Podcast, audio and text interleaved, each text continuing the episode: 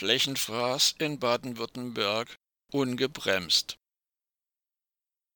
Außer wohlfeiler Worte in Sonntagsreden hatte die baden-württembergische Landesregierung unter dem pseudogrünen Ministerpräsidenten Winfried Kretschmann seit dessen Amtsantritt im Jahr 2011 nichts zu bieten. Der Flächenfraß schreitet im Ländle ungebremst voran. Dies wurde nun auch zum Auftakt der 46. Naturschutztage in Radolfzell festgestellt. Die versammelten Naturschützerinnen und Naturschützer vom Naturschutzbund NABU und vom Bund für Umwelt und Naturschutz BUND kritisierten, dass das von Ministerpräsident Kretschmann verkündete Ziel einer, so wörtlich Netto Null, beim Flächenverbrauch scheitere, wenn Grün-Schwarz nicht umgehend umsteuere.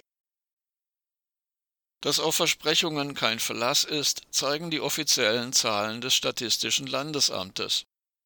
Der Flächenverbrauch lag demnach im Jahr 2021 bei 6,2 Hektar pro Tag. Das sind 8 Prozent mehr als 2020. Auch der Schutz der Streuobstwiesen sei mangelhaft, kritisierten die Naturschützerinnen und Naturschützer. Im Jahr 2021 wurden 2278 Hektar versiegelt das entspricht einer Fläche von etwa 3254 Fußballfeldern.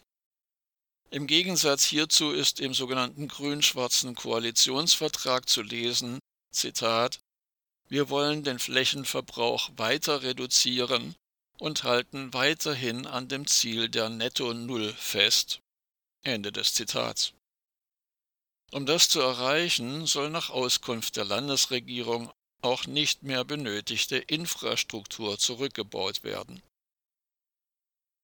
Doch bereits im vergangenen August hatte Gerhard Bronner vom Landesnaturschutzverband konstatiert, Zitat, die Landesregierung hat im Koalitionsvertrag ein ambitioniertes Flächensparziel von 2,5 Hektar pro Tag beschlossen, tut aber bisher nichts, um es auch zu erreichen. Ende des Zitats.